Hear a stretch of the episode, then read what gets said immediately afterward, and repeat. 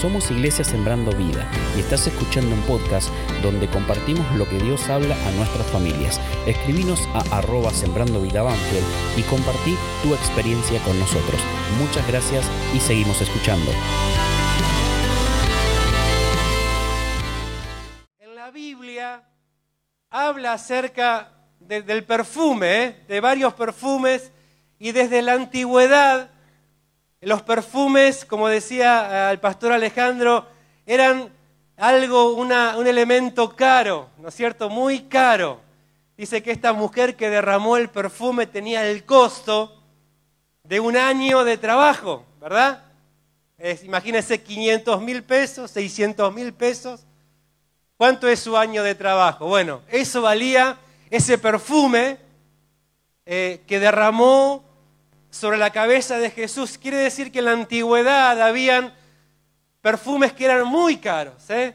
muy caros. De hecho, cuando un rey visitaba a otro, allí cuando la reina de Sabá visitó a, a Salomón para ver acerca de su inteligencia y sabiduría, uno entre los regalos que le dio entre el oro y todo lo que le regaló a Salomón, dice que le dio perfumes, especias aromáticas, porque los perfumes eran algo caro, una moneda de cambio de aquella época que tenía mucho valor y había perfumistas ¿eh? que se dedicaban a hacer estos perfumes que eran muy caros, que eran muy caros y que generalmente la gente que tenía mucho dinero en aquel tiempo podía tenerlo, como los reyes, como gente que era de buena posición, tenía eh, perfumes, ¿está bien? En el culto judío también había ciertos olores eh, que a Dios le agradaban. También dice la Biblia que había olores que eran gratos a Dios. Usted puede leer esto en el Antiguo Testamento, allí en Levítico, Deuteronomio. Cuando los sacerdotes hacían ciertos sacrificios, habían ciertos perfumes, olores, unos no, no eran tan perfumes como los conocemos, ¿está bien? Pero había ciertos olores que eran gratos a Dios. Por ejemplo, cuando el sacerdote allí sacrificaba un animal, había ciertas partes del animal que se tiraban sobre el fuego y eso que, ese olor que subía, dice la Biblia, que era olor grato a Dios. ¿Eh? ¿Está bien? Era un perfume que a Dios le gustaba. Y yo me acuerdo cuando estudiábamos en el Instituto Bíblico, que a nuestro profesor se le ocurrió, ¿está bien? Eh, hacer una experiencia y nos hizo traer a la, a la- a la clase de estudio bíblico ciertos cortes de carnes y achuras que correspondían a lo que el sacerdote tiraba sobre el fuego y allí en, en la vereda pre- prendimos un fueguito, ¿vio? Parecíamos un culto en banda, parecíamos, pero no importa, no, está bien. Pero bueno, prendimos un fueguito allí y tiramos esas achuras, esos pedazos de carne y el profesor nos hizo, bueno, ahora métanle nariz. Y ese, yo creo que a Dios le gustaba el asado, porque tenía olor asado, ¿vio? Así que a Dios le gusta el asado. Entonces, eh, yo no sé si en el cielo lo podía hacer, pero se ve que le gustaba ese olorcito asado porque se los mandaba a los sacerdotes que lo, que lo hagan de esa manera. Y ese era un perfume, ¿está bien? Que yo no me lo pondría, pero, ¿está bien? Era un perfume de olor grato a Dios. Cuando yo hago asado en mi casa, viene mi esposa y me, Qué lindo olor que tenés, me dice. El olor asadito, ¿vio? El olor asado. Así que este era un perfume, pero había otros perfumes también, por ejemplo, el aceite de la unción, con el cual se ungía al sacerdote. También era un aceite que era un aceite que Dios lo mandó a preparar de cierta forma, con perfumes aromáticos, de tal manera que no se podía imitar. Dios había mandado que no se imite ese perfume porque era solamente para el aceite de la unción. Y era, ese aceite era aromatizado con, distintas eh, con distintos perfumes que Dios mandó, con incienso allí, y se mezclaba. Y ese aceite con el cual se ungía el sacerdote, cuando iba a ser ordenado, era, es, eh, a Dios le agradaba porque ese olor, a ese aceite perfumado, a Dios le gustaba. ¿eh? Olfato que tenía Dios. Incluso el incensario, ¿vio? Cuando el sacerdote allí tiraba el incensario, que era como una vasijita con agujeros, le ponía unas brasas, y allí el, el sacerdote le ponía el incienso que también era preparado especialmente con ciertos perfumes que Dios había mandado y cuando él con esa cadenita mecía el incensario allí, ese humo que salía con ese olor, dice que subía la presencia de Dios y era el perfume que a Dios le agradaba. ¿Es verdad? ¿Cuántas cosas que podemos ver acerca de los perfumes y, debe haber muchas más en la Biblia? Pero yo quiero que me acompañen este día allí en Segunda de Corintios, capítulo 2, versículo 14. Algunos textos de... Me voy a mover en Segunda de Corintios, ¿está bien? Porque este libro lleva un tema y no me quiero salir mucho de este libro, aunque voy a leer quizás dos versículos de otro libro, pero voy a leer varios versículos del libro de Segunda de Corintios. Dice, sin embargo, 2.14, si lo tenemos allí, sin embargo, gracias a Dios que en Cristo siempre nos lleva como triunfantes y por medio de nosotros esparce por todas partes la fragancia de su conocimiento porque para Dios, nosotros, diga yo, nosotros somos el aroma de Cristo entre los que se salvan y entre los que se pierden. Para esto somos olor de muerte que los lleva a la muerte, para aquellos olor de vida que los lleva a la vida. ¿Y quién es competente para esta tarea? Hace esta pregunta el apóstol Pablo. Leemos la primera frase, dice la Biblia que Él nos lleva, allí en el versículo 14, triunfantes, triunfantes. Él nos lleva triunfantes.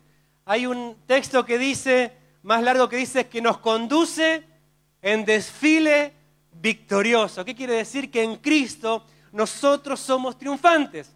Cuando el apóstol Pablo habla acerca de este pasaje, se refiere en aquella época y da a entender de cuando los reyes volvían de las cruzadas, también victoriosos por haber conquistado reinos, ganado batallas, volvían a sus reinos allí y se armaba un desfile victorioso y dice la historia que la gente de aquel lugar, los miembros de, la ciudad, los habitantes del pueblo se reunían para ese desfile y tiraban rosas, tiraban allí tiraban flores, pétalos de flores, y ese camino, ese desfile por el cual desfilaban los, dios, eh, los, los reyes, eran allí un camino perfumado por ese olor de flores, de pétalos que eran derramados. Por eso el apóstol Pablo habla acerca de que Él nos conduce en un desfile victorioso. Y quiero decirte que nosotros somos victoriosos en Cristo. ¿Cuántos dicen amén? Somos victoriosos en Cristo. Y déjeme hablar acerca de lo que sigue, que es el centro de, este mensaje. Dice, y que vamos a leer de nuevo el, el versículo 14, dice, sin embargo, gracias a Dios que en Cristo siempre nos lleva triunfantes y por medio de nosotros esparce la fragancia de su conocimiento, porque para Dios nosotros somos el aroma de Cristo. Usted es el aroma de Cristo para Dios. Así que yo le pido en este día que olfatee al que está al lado suyo, métale nariz un poquito así. ¿Huele bien Dios o huele mal?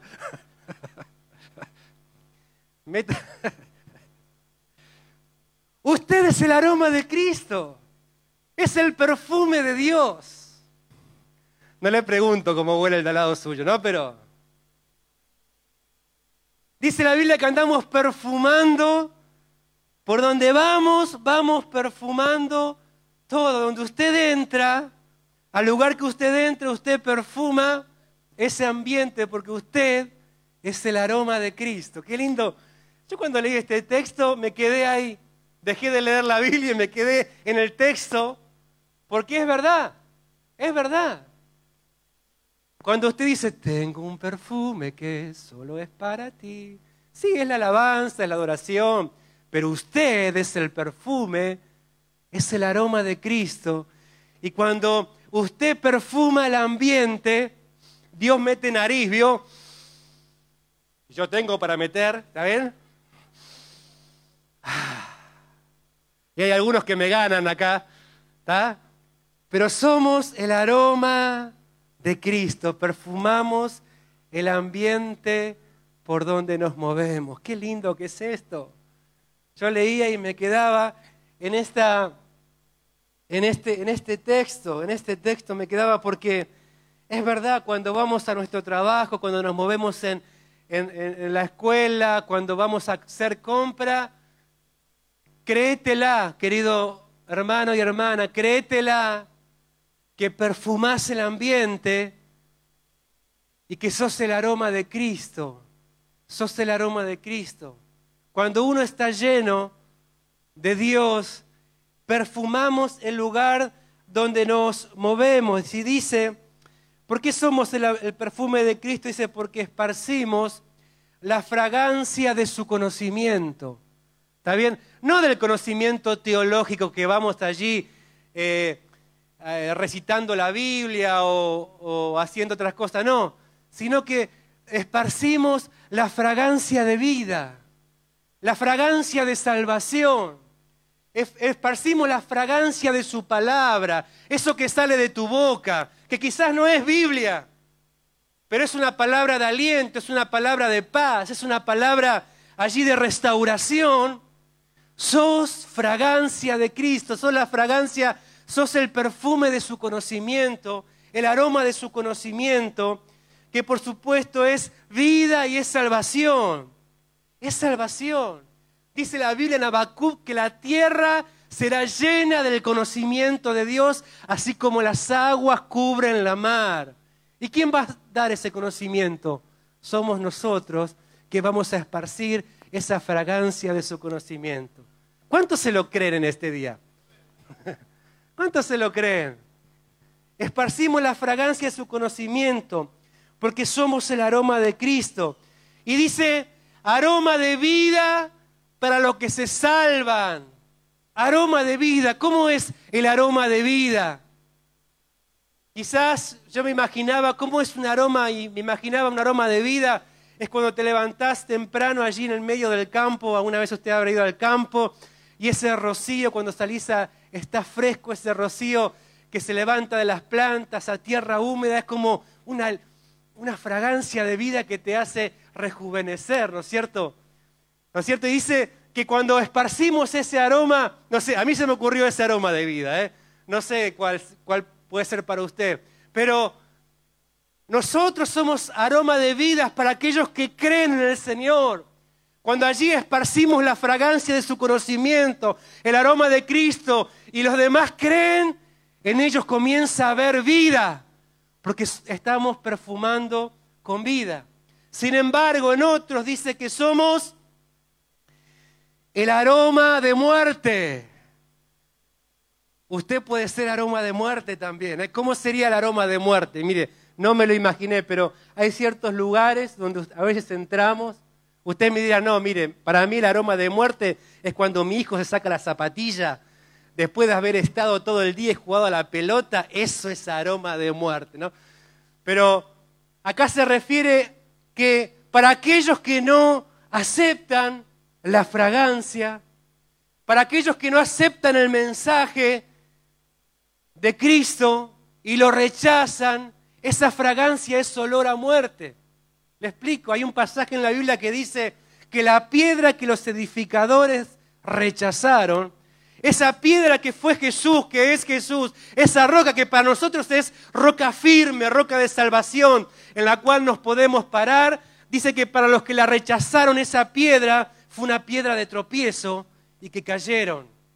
Lo mismo está hablando este pasaje, que para aquellos que rechazan la fragancia, el perfume que vos esparcís, ese perfume es olor a muerte, porque rechazan la gracia de Dios. Así que yo quiero en este día, querido hermano y hermana y amigo que nos estás viendo por las redes, te damos las bienvenidas a aquellos que miran por las redes o que estás en este lugar, acepta el aroma de Cristo en esta noche, ¿eh? que se esparce por este lugar, porque ese aroma es aroma de vida para tu vida. ¿Cuántos dicen amén?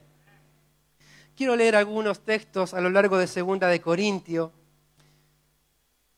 para ver cómo es el perfume de Dios.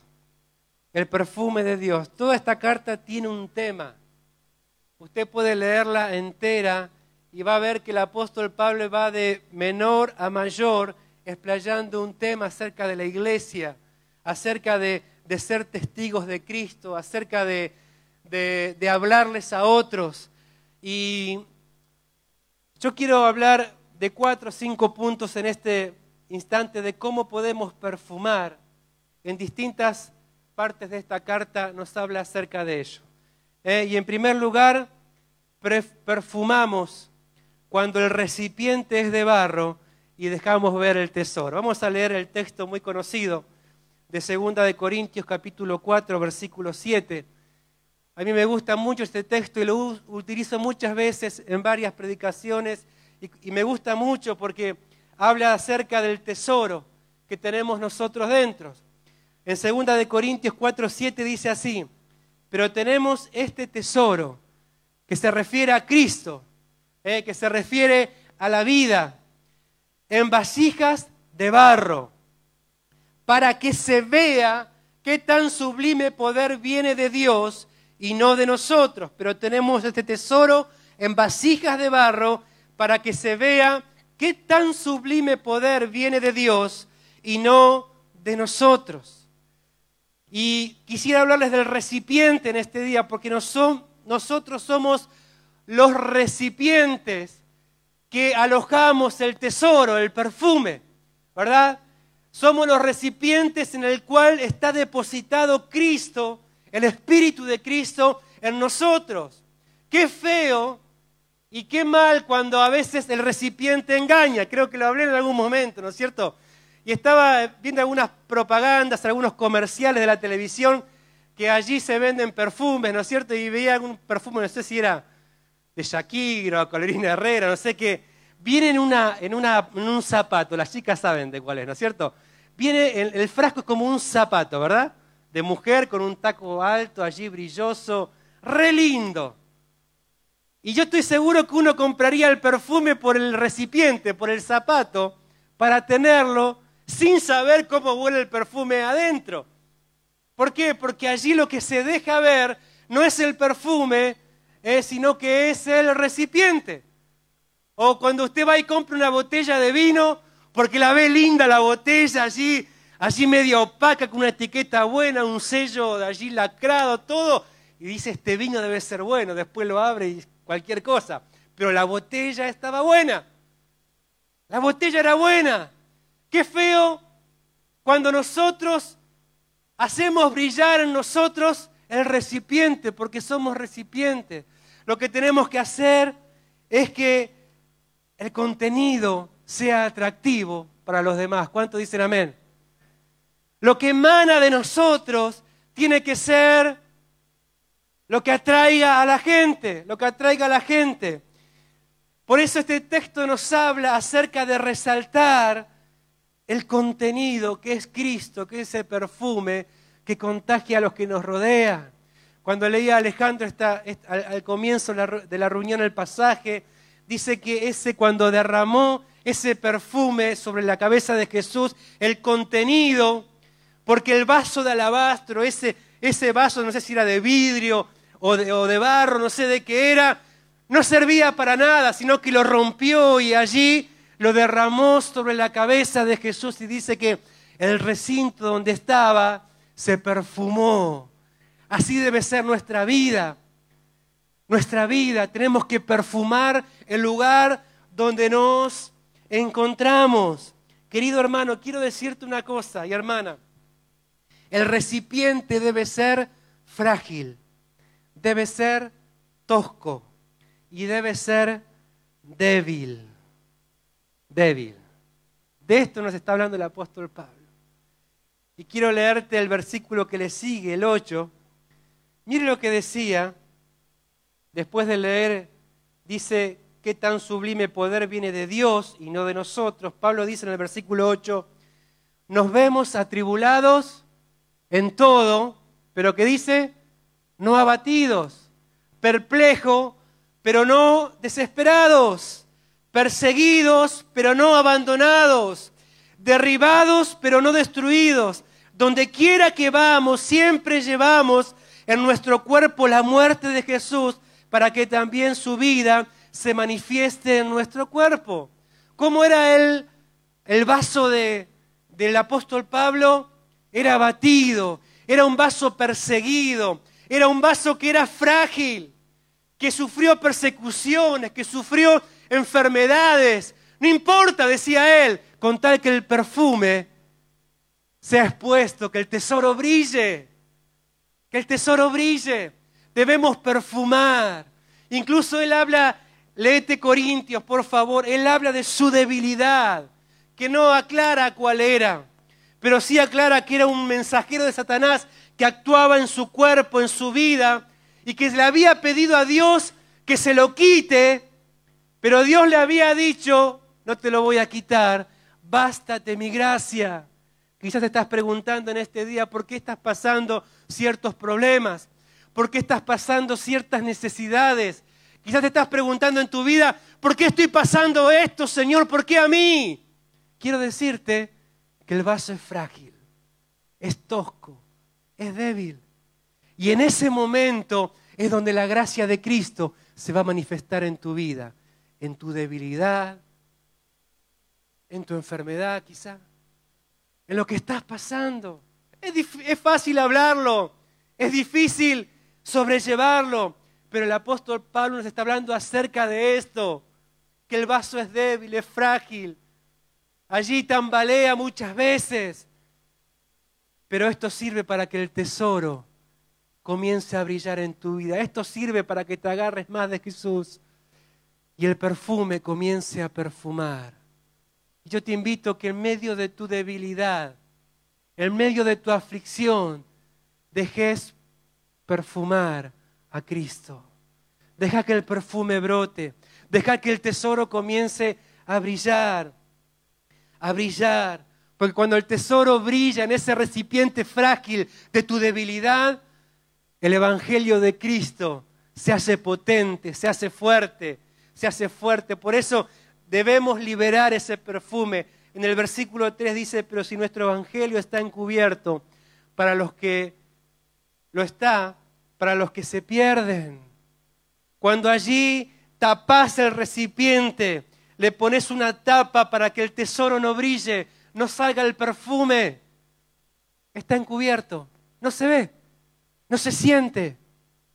No se siente, pero cuando quebras tu vida, muchas veces ese perfume comienza a brotar. Por eso quiero decirte, querido hermano, y te lo digo con mucho respeto, en este día, quizás estás pasando un momento de aflicción en tu vida, es el momento en que Dios va a orar. Es el momento en que el perfume va a perfumar. Es el momento en que el tesoro va a brillar. Aleluya. Dice la Biblia, porque mi poder, le dijo al apóstol Pablo, Dios le dijo con palabras de su boca, mi poder se perfecciona en la debilidad, en la debilidad. Es para que lo creas, amén. Aleluya, es para que lo creas. Aleluya. Somos el perfume de Dios cuando desarrollamos, como lo denomino yo, el sexto ministerio. ¿Está bien?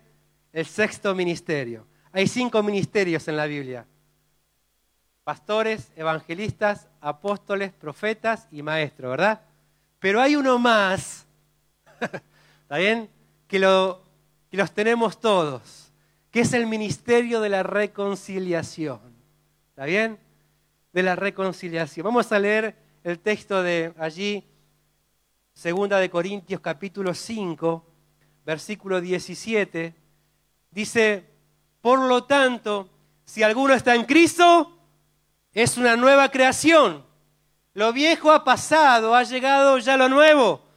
Todo esto proviene de Dios, quien por medio de Cristo nos reconcilió consigo mismo y nos dio el ministerio de la reconciliación. Esto es, que en Cristo Dios estaba reconciliando al mundo consigo mismo, no tomándole en cuenta sus pecados y encargándonos a nosotros el mensaje de la reconciliación. Así que somos embajadores de Cristo. Qué lindo es esto. Qué lindo es esto. Así que esto es para lo que no es para lo que creen que dicen, "No, yo yo no, no tengo nada, yo no sirvo para nada en la iglesia, yo no puedo hacer nada, yo no tengo ningún don, yo no tengo ningún ministerio." Quiero decirte que de movida Dios puso en tu vida, entre otros, el ministerio de la reconciliación. ¿Cuál es? Ese ministerio de que Cristo estaba reconciliando al mundo con Dios. Ese ministerio te lo encargó a vos para que vos reconcilies al mundo con Dios a través de Cristo. Ese es el ministerio que el Señor te ha dado. Y cuando ejercemos ese ministerio, estamos perfumando el ambiente. Estamos, somos el aroma de Cristo. Vamos por todas partes perfumando. Yo recuerdo este texto muy bien, porque desde chico, desde muy jovencito, ni siquiera joven, desde muy jovencito, y lo recuerdo muy bien desde que lo leí, este texto ha sido muy clave en mi vida. Ha sido muy clave en mi vida. Desde chico prediqué el Evangelio. Era una locura. Hoy es más, hoy es más fácil. Hoy los chicos tienen más posibilidades, está la gente más abierta, pero en aquel tiempo donde el catolicismo tenía una fuerte, eh, una fuerte arraigo, también predicar que un evangélico predique, y más siendo chico, era un poco complicado. Pero este texto yo recuerdo que desde chico habló a mi corazón y hasta el día de hoy yo sigo recordando cuando habló a mi corazón de reconciliar al mundo con Cristo. ¿Por qué? Porque somos perfume de Dios. Perfumamos el ambiente. Cuando le hablas a tu compañero, cuando le hablas a tu, a tu vecino, a tu, a tu pariente, estás dando el perfume, el aroma de Cristo, del conocimiento, de la reconciliación a otros. Por eso no nos podemos permitir no hablar de Cristo. No hablar de Cristo. Debemos hablar de Cristo. Allí donde nos movemos, estés como estés. Me tocó la semana pasada visitarlo a Kevin, y irlos a buscar, ¿no es cierto? Y, Karina allí estaba hablándole a toda la gente de Cristo. Y en medio de la adversidad, y, y, allí mientras estaba sentado también tuve la posibilidad de hablarle a los de seguridad, hablarle a, unos chiquitos y orar por un chiquito que está muy complicado, que oramos el día miércoles y íbamos a orar de nuevo Francisco, ¿verdad? Que están por cortar la pierna. Papá pidió oración desesperado eh, allí porque ya no, y pidió que le hagan una quimio más, no sé si se le hicieron. La están haciendo ahora. A ver si pasaba algo. Y allí en medio de la desesperación, del dolor, me tomé de la fe de su padre porque él dijo, yo creo que Dios puede hacer algo. Y así oramos por ese por Francisco.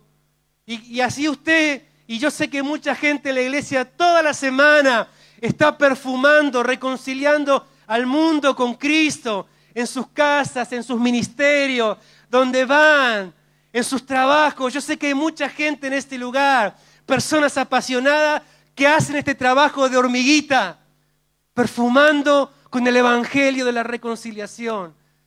Y te invito, querida iglesia, a que todos podamos ejercer este ministerio que es para todos, reconciliar al mundo con Cristo. ¿Cuántos dicen amén? ¿Cuántos lo van a hacer? Aleluya. En tercer lugar, somos el perfume de Dios cuando somos generosos con lo que tenemos y damos de corazón. Amén. Yo cuando preparaba este, este sermón para este día, esta semana, eh, me di cuenta que son extracciones de otro. No es que porque lo busqué así, pero que ya prediqué de cada punto eh, una predicación diferente a lo largo del año, del año pasado. ¿Está bien? Y hablé también de este pasaje. Me acuerdo cuando hablé de este pasaje, hablé de la gracia de dar. También se llamaba el título del sermón, de la gracia de dar. Y yo quisiera que leamos el capítulo 8, versículo 1 al 7. Quiero leerlo todo porque es muy importante. porque perfumamos el ambiente, somos el aroma de Cristo, el perfume de Dios, cuando damos generosamente y damos de corazón. ¿Está bien? Así que lee conmigo, por favor, este pasaje. 8.1 dice, ahora hermanos, queremos que se enteren de la gracia que Dios ha dado a las iglesias de Macedonia. En medio de las pruebas más difíciles, su desbordante alegría y su extrema pobreza abundaron en rica generosidad. No entiendo este pasaje. Escuche, usted no lo va a entender. Dice, en medio de las pruebas más difíciles y su extrema pobreza abundaron en rica generosidad. Ah. Muchos dicen, no doy porque no tengo. ¿Está bien? Y no hablo solamente de dinero, aunque está incluido acá, de dar de compartir lo que Dios nos ha dado en dinero, en mercadería, sino hablo del tiempo, de un montón de cosas que podemos dar. Pero dice que eran en los tiempos más difíciles, con mucha alegría y su extrema pobreza, abundaron en rica generosidad. Soy testigo de que dieron espontáneamente tanto como podían y aún más de lo que podían rogándonos con insistencia que les, que les concediéramos el privilegio de tomar parte de esta ayuda para los santos. Ellos dieron para otra iglesia, para la iglesia de Jerusalén, la iglesia de Macedonia. Dice, incluso hicieron más de lo que esperábamos, ya que se entregaron a sí mismos, primeramente al Señor y después a nosotros conforme a la voluntad de Dios. De modo que rogamos a Tito que llevara a feliz término esta obra de gracia, esa ofrenda. Dice, puesto que ya la había comenzado, pero ustedes así como sobresalen en todo, y esto le dice a la iglesia de Corintio, escúcheme, presta atención, dice, así como sobresalen en todo, mire, muchas veces somos una pinturita en un montón de cosas, en predicar el Evangelio, somos una pinturita de cuando tenemos que hablar, ¿está bien? Somos una pinturita cuando tenemos que cantar, somos una pinturita cuando tenemos que hacer algo, alguna obra. Dice, el apóstol Pablo le dice, así como ustedes sobresalen en todo, son buenos en todas las cosas, dice en la fe, en las palabras, en el conocimiento de la palabra, en dedicación y en su amor hacia nosotros, dice, procuren también sobresalir en esta gracia de dar. ¿Cuántos quieren sobresalir en esto? Eh, en esta gracia de dar. Es difícil muchas veces, ¿verdad? ¿Cuánto nos cuesta dar? Más en tiempos difíciles. ¿Cuánto nos cuesta compartir? Más en tiempos difíciles. Capítulo 9. Yo le, le pido, por favor, lea el capítulo 8 y el capítulo 9 que habla acerca de todo esto. ¿Está bien? Dice, capítulo 9, versículo 11, dice, ustedes serán enriquecidos, ¿lo tenés allí? 9, 11, ¿está? Ahí está. Dice, ustedes serán enriquecidos en todo sentido para que en toda ocasión puedan ser generosos. Dice, y para que por medio de nosotros la generosidad de ustedes resulte en acciones de gracia a Dios. Dios quiere bendecirte, hermano, para que tú bendigas. Pero muchas veces sucede que quizá Dios no abre la bendición porque sabe que te la vas a guardar toda. ¿Está bien? Todo para mí. Somos así. Quien le habla es el primero. Todo para mí. ¿Está bien?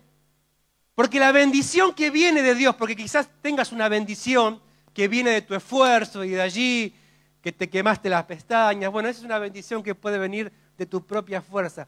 Pero Dios, aún en lo económico, muchas veces hace cosas sobrenaturales, abre puertas. La bendición que viene de Dios, como yo creo que todo lo que tengo viene de Dios, viene de Dios, que nada fue hecho por mi esfuerzo, aunque me esfuerzo mucho, yo reconozco que todo viene de Dios, es para ser generosos, es para dar, es para dar de mi tiempo, es para dar de mi dinero, es para dar una buena ofrenda, es para dar al necesitado. Y quizás Dios no abre esa clase de bendición sobre vos porque dice, no, este la quiere para él solamente. Y esa bendición no es, no sirve que se la dé. Dice, eso lo pienso yo, ¿eh? usted piensa lo que quiere. Dice, esta ayuda, que es un servicio sagrado, escuche bien, ¿eh? esa ofrenda que daban, no solo suple las necesidades de los santos, sino que también redunda en abundantes acciones de gracias a Dios. Es perfume de Dios. Es perfume de Dios. Eso que damos dice que redunda en abundantes acciones de gracia de Dios. Para mí eso es perfume de Dios. En efecto, al recibir esta demostración de servicio, ellos alabarán a Dios por la obediencia de ustedes eh, con que ustedes acompañan la confesión del Evangelio en Cristo y por su generosidad, solidaridad con ellos y con todos. Eh, o sea que el acompañamiento del Evangelio debe ser el Evangelio debe ser acompañado con mucha generosidad. Por eso dije al principio, cuando damos con generosidad, estamos perfumando. Qué bueno es que aprendamos, querida iglesia, a ser generosos, ¿eh? a ser dadivosos en todas las cosas, en todas las cosas, en el tiempo. ¿Cuánto nos cuesta dar de nuestro tiempo a la iglesia, al servicio de Dios? Al servicio de Dios. ¿Cuánto nos cuesta? Ayer estaba aquí en, este lugar desde las 9 de la mañana. Yo sé que mucha gente lo hace, ¿eh? pero quiero decir esto, hasta estuve acá hasta las 2 de la tarde porque estaba esperando al de Telecentro para que venga a arreglar el internet para que hoy podamos transmitir en vivo. Mire. Así que vino eso de las 11 de la mañana, yo me vine temprano, aproveché a estar orando y bueno, aproveché este tiempo para estar a solas y, y ya me tenía que ir. Y no sabía qué hacer, así que llamo a un hermano y llamo a otro y viene otro hermano, que no lo voy a nombrar, ¿no es cierto? Pero digo, hermano, necesito que venga para que me suplante porque me tengo que ir. Ah, no se preocupe, hermano. Y allí enseguida vino. Él comió rápido, se atragantó con los ravioles seguramente, pero vino a suplantarme, dar de su tiempo para el servicio a Dios. Ya tenía planeado hacer otras cosas este hermano, pero dio de su tiempo. ¿Cuántas cosas, aún en pequeñeces, podemos dar? Podemos dar al Señor. Podemos dar. Así que cuando somos generosos, hermanos, eh, perfumamos. Quiero decirte una cosa antes de pasar al cuarto perfume. ¿Está bien? Eh, que nunca le va a faltar nada a aquellos que dan generosamente. Creo en la palabra de Dios. Creo en esto sinceramente.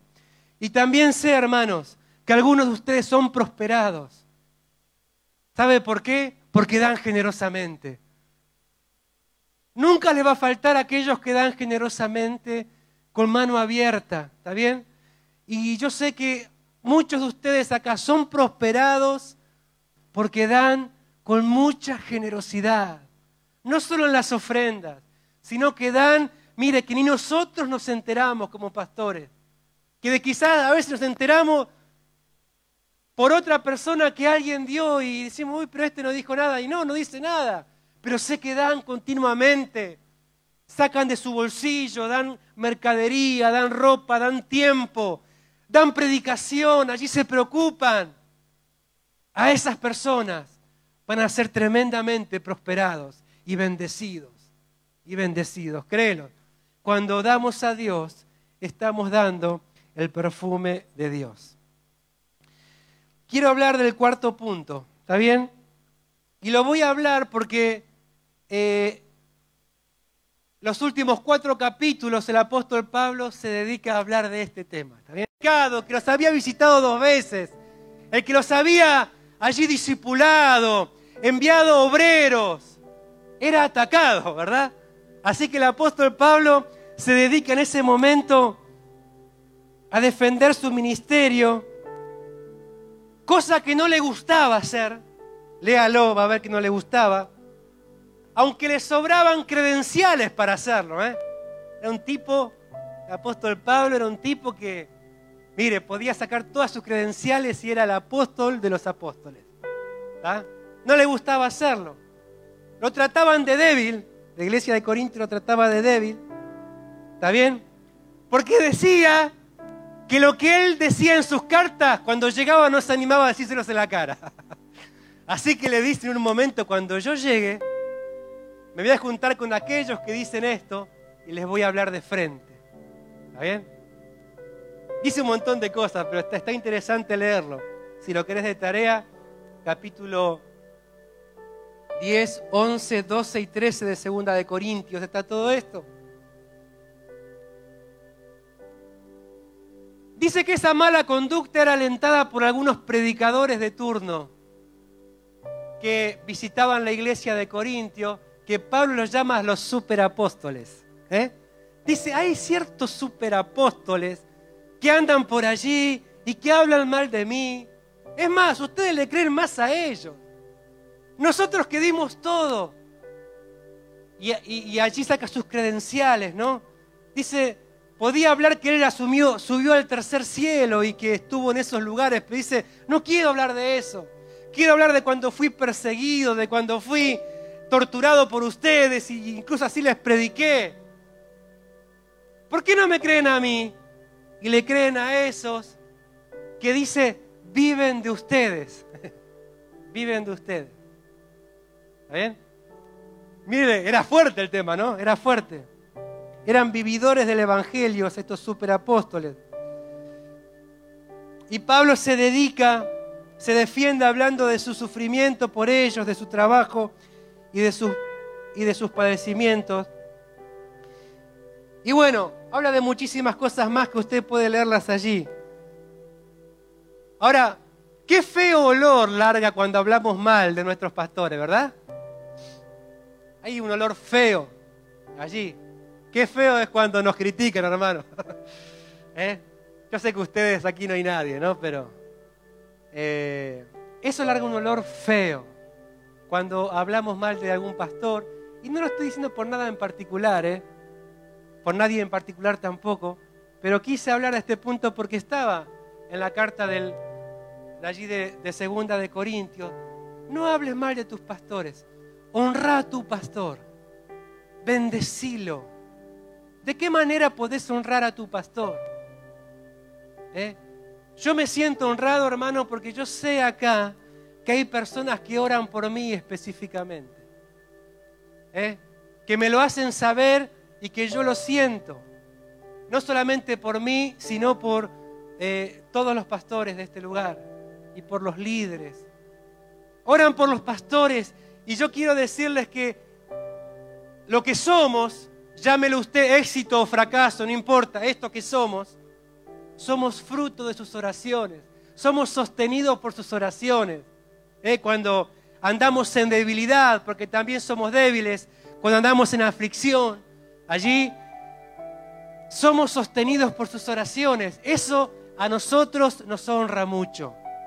Cuando usted ora por nosotros, ¿eh? cuando usted... Eh, allí lo ubica a su pastor principal y le hace un regalito también, ¿no? Yo sé que hay hermanos que lo hacen. Eso significa, no estoy pidiendo nada, ojo, ¿eh? porque no lo necesitamos, no lo necesitamos, ¿verdad? Pero eso habla de que usted eh, se interesa, ¿está bien?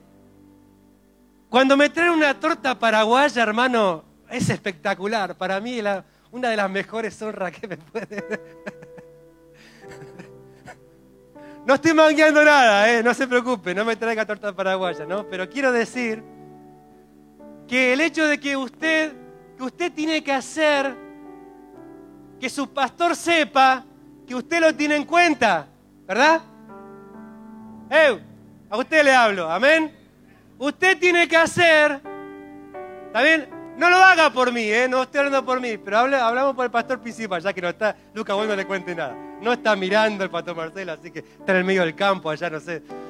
Así que usted tiene que hacer que su pastor sepa, se dé cuenta de que a usted, su pastor, le interesa y que está preocupado, así como, así como él se interesa por usted, porque no hay nadie más en este lugar de que nuestro pastor se interesa por todos ustedes. Usted no se imagina eso, de cómo él se preocupa por cada uno y los tiene en mente, los tiene en oración, sabe los nombres de cada uno. Yo soy un desastre para esto, lo confieso. Tardo un año en aprenderme el nombre de alguien nuevo que viene a la iglesia. ¿Está bien? Así que perdónenme por eso. Pero nuestro pastor y el pastor Oroño también lo saben, sabe los nombres de cada uno de ustedes, sabe la vida de cada uno de ustedes. Miren, ¿está bien? Pero damos un lindo eh, perfume, perfumamos, somos el aroma de Cristo cuando honramos a nuestros pastores. Amén. ¿Se va a quedar con eso? Va a ser tarea para el 2020, ¿verdad? Tarea para el 2020. Pastor, ¿cómo le va? ¿Cómo anda su trabajo? Pastor, ¿le hace falta dinero? Pastor, ¿tiene alguna necesidad? Le va a decir que quizá le va a decir que no, ¿no es cierto? Seguramente.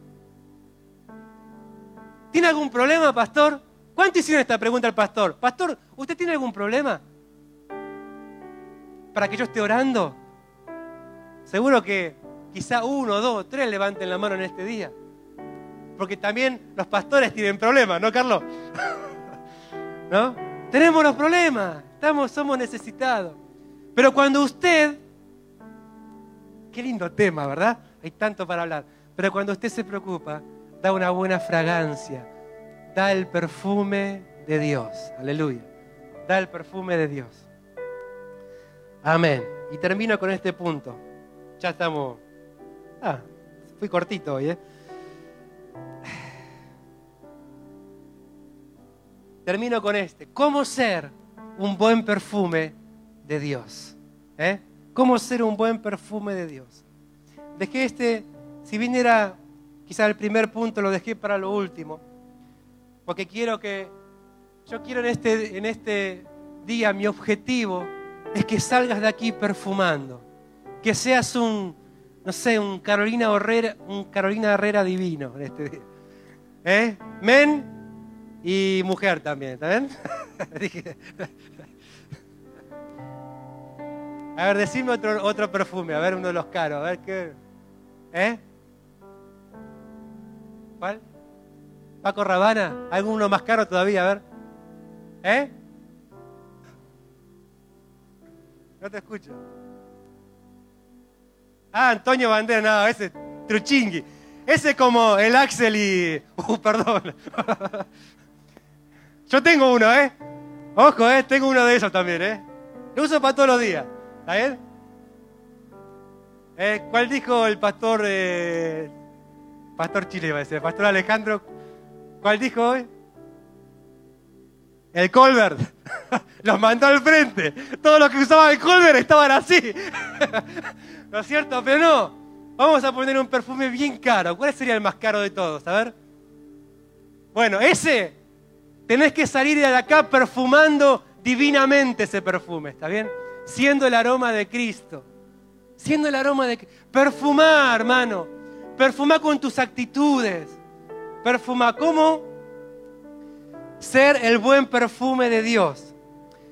Eh, leemos el capítulo 3.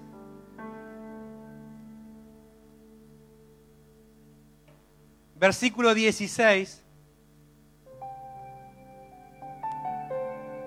Dice así.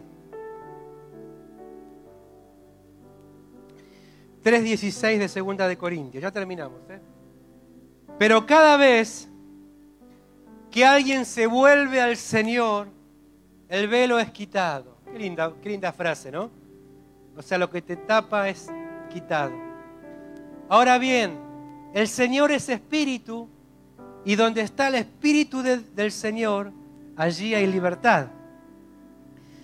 Así todos nosotros, que con el rostro descubierto reflejamos como en un espejo la gloria del Señor, somos transformados a su semejanza con más y más gloria por la acción del Señor, que es el Espíritu, que es el Espíritu Santo, que es el Espíritu Santo.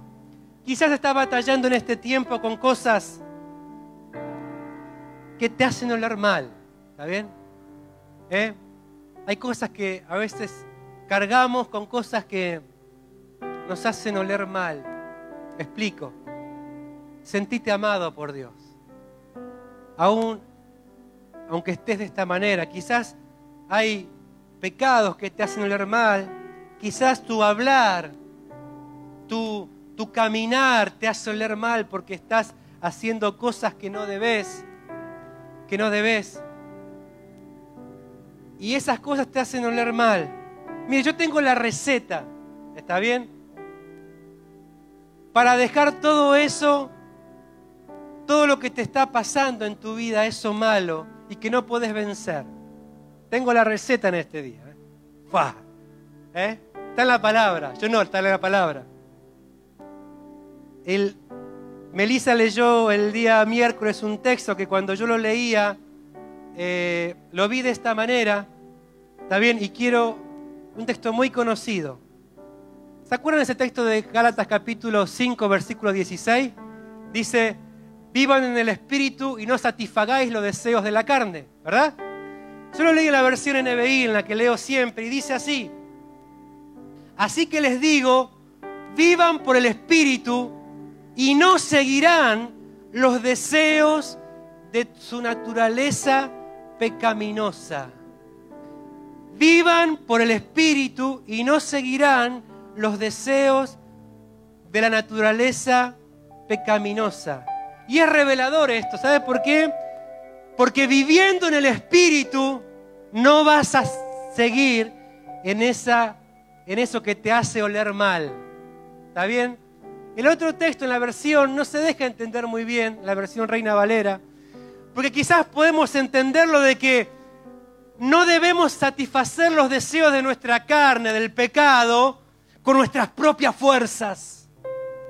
O sea que tenemos que luchar con nuestras propias fuerzas, la auto, allí la autoayuda, y hacer lo posible, concentrarnos para no pecar, para no pecar, para no pecar, para no hacer eso que, que nos cuesta dejar de hacer, para, para, para dejar de hacer eso malo y estamos allí batallando y al final lo hacemos de nuevo. Somos terribles. Pero allí Dios nos dice, dice, vivan en el Espíritu y lo que estaban haciendo no lo van a hacer más.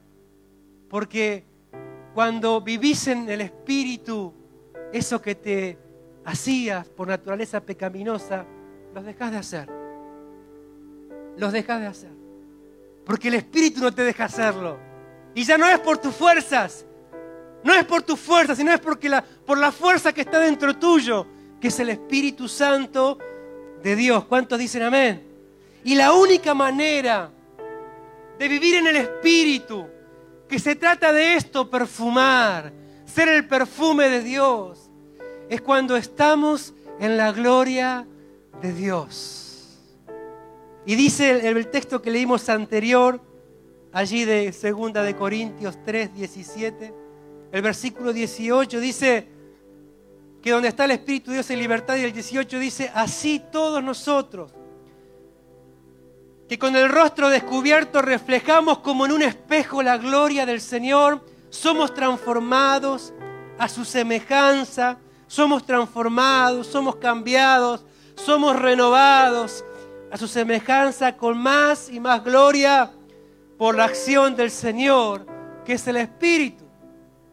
Muchas veces creemos que tenemos que pasar de nivel, ¿no? una gloria más alta, más alta. Lo que se está refiriendo este texto, de que cada encuentro de nosotros con la gloria de Dios, con la presencia de Dios, allí cuando en tu noche o en tu madrugada o en tu mañana o en tu mediodía te encontrás con la palabra, te encontrás en oración con la gloria de Dios, con la palabra, tu vida es cambiada. El Espíritu Santo se hace vigente. Cada encuentro con la gloria de Dios, cada encuentro con la, presencia de Dios hace que tu vida sea transformada por el Espíritu Santo de Dios. Amén. Porque donde está el Espíritu de Dios hay libertad. Y ese perfume feo, espiritual, que emanaba de tu vida, quizás eran tus malas acciones, tus malas palabras, eh, tu egoísmo, tu orgullo. ¿Cuánto nos cuesta luchar con nuestro orgullo? Creemos que lo que nosotros hacemos es lo mejor y se tiene que hacer de esa manera. Eh, yo soy así. ¿ah? Y nos cuesta. Y no lo podemos cambiar porque luchamos y luchamos y está allí. Pero nos damos cuenta que nuestro encuentro con la gloria, con la presencia de Dios, ese encuentro con la presencia de Dios nos va transformando. Nos va transformando. Dicen el texto que leímos recién. Vivan por el Espíritu y no seguirán los deseos de la carne. Lo das por hecho. Lo das por hecho. Así que esa, esa gloria que se empieza a manifestar nos empieza a envolver de ese perfume de Dios. ¿Está bien? Y cuando allí estamos en presencia de los demás, perfumamos, damos el perfume de Dios. Vamos a ponernos de pie. ¿Qué le parece? Cerra tus ojos un instante. Nos despedimos y esperamos que nos sigas y nos compartas. No te quedes para ti lo que puedes compartir. Nos vemos en el próximo podcast y recuerda escribirnos en nuestras redes sociales arroba sembrando vida y hasta la próxima.